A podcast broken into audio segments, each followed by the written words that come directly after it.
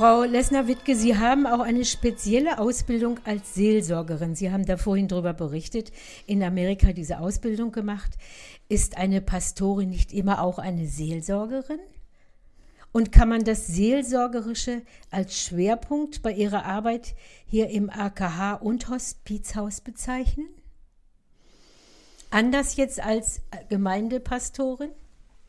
Ja, also alle Pastorinnen und Pastoren sind auch Seelsorgerinnen und Seelsorger, ja.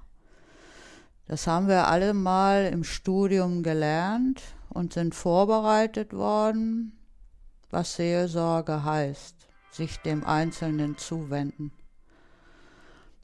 Ähm, ja, aber das kannst du nicht nur so einfach lernen.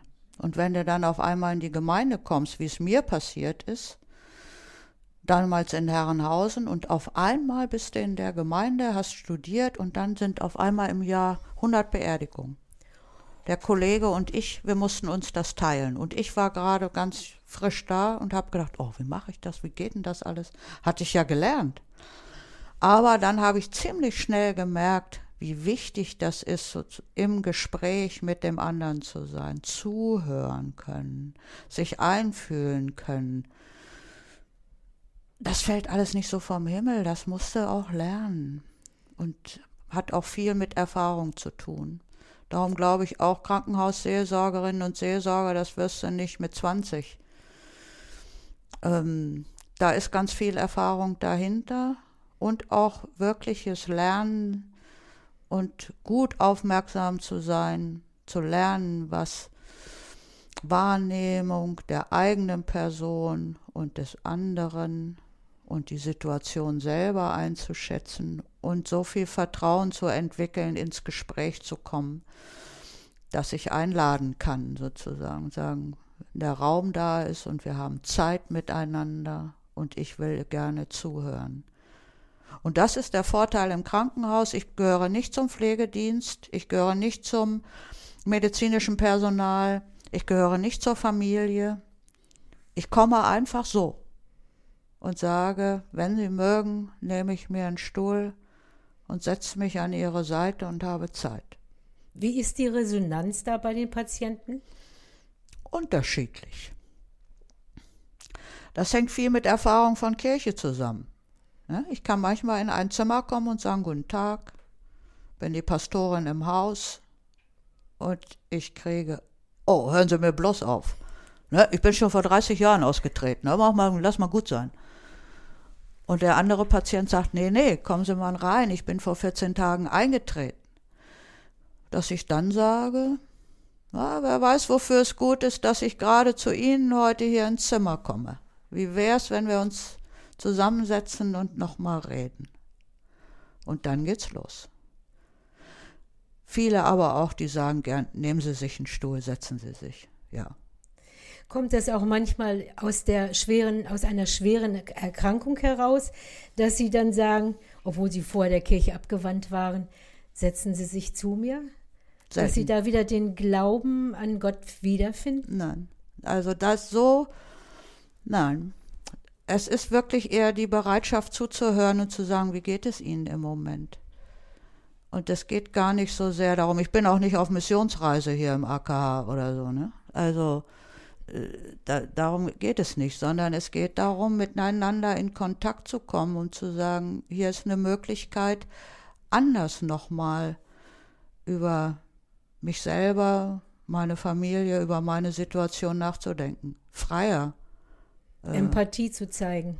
Ganz anders. Und von daher, also ich habe auch nicht die Bibel und das Gesangbuch dabei, ja, also wenn Sie das meinen, ähm, sondern es ist ja wirklich, und das sage ich nochmal, egal in welchem Krankenhaus ich arbeite oder wir uns Menschen begegnen, ob in Amerika oder Südafrika oder in Zelle, ähm, äh, wir sind uns doch so ähnlich, so, so ähnlich hört sich so pathetisch an, aber ich glaube, wir sind Schwestern und Brüder, ob wir das wollen oder nicht, äh, sind uns sehr ähnlich.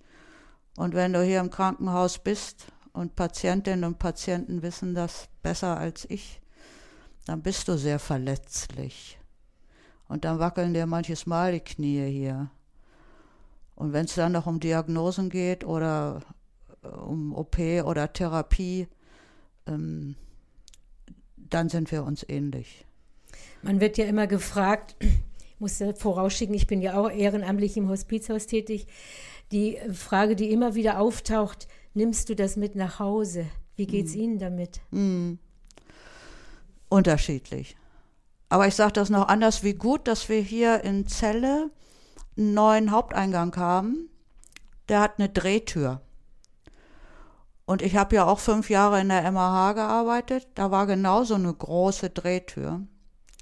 Und ich habe mir das angewöhnt, weil das ist gut, manchmal für sich selber ein Ritual zu finden, wie ich sozusagen auch Dinge zum Abschluss bringen kann und nicht mitnehme. Und das ist für mich die Drehtür geworden. Wenn ich rausgehe, dann gehe ich durch die Drehtür und lasse manches hinter mir. Und wenn ich rausgehe, dann ist das mein Weg nach draußen und der ist neu. Das ist ein wunderbares Ritual. Das hat aber bei mir, dieses Ritual habe ich gefunden schon in der MAH und das habe ich behalten. Und als die Drehtür hierher kam, habe ich gedacht, aha, die Drehtür hilft mir jetzt. Die dabei. hilft mir. Ja. Also Rituale zu finden, etwas, das dir hilft, weil gut auf sich selber zu achten, gut wahrzunehmen und wahrzunehmen, was mit dem anderen ist, also eigene Wahrnehmung und Fremdwahrnehmung, das ist ganz wichtig. Und dann ist es gut zu trennen und auch nur so kann ich den anderen ja sehen, aus einer guten Distanz. Nicht zu nah, Gibt es einen Unterschied bei den Patienten, Männlein, Weiblein? Reagieren die unterschiedlich auf Sie als Frau Pastorin? Das vermute ich mal oder unterstelle mal. Das kann ich ja so nicht sagen. Aber klar, ja, das ist unterschiedlich. Genauso wie unter Männer und Frauen unterschiedlich sind und unterschiedlich kommunizieren. Wir reden anders. Dass die Männer vielleicht sagen, ich möchte nur mit einem Pastor sprechen. Kommt das vor? Selten. Selten. Oder umgekehrt. Ne? Ich habe ja auch einen Kollegen, Herr Pastor Rodekor. Wir beide sind ja hier als evangelische Pastoren hier.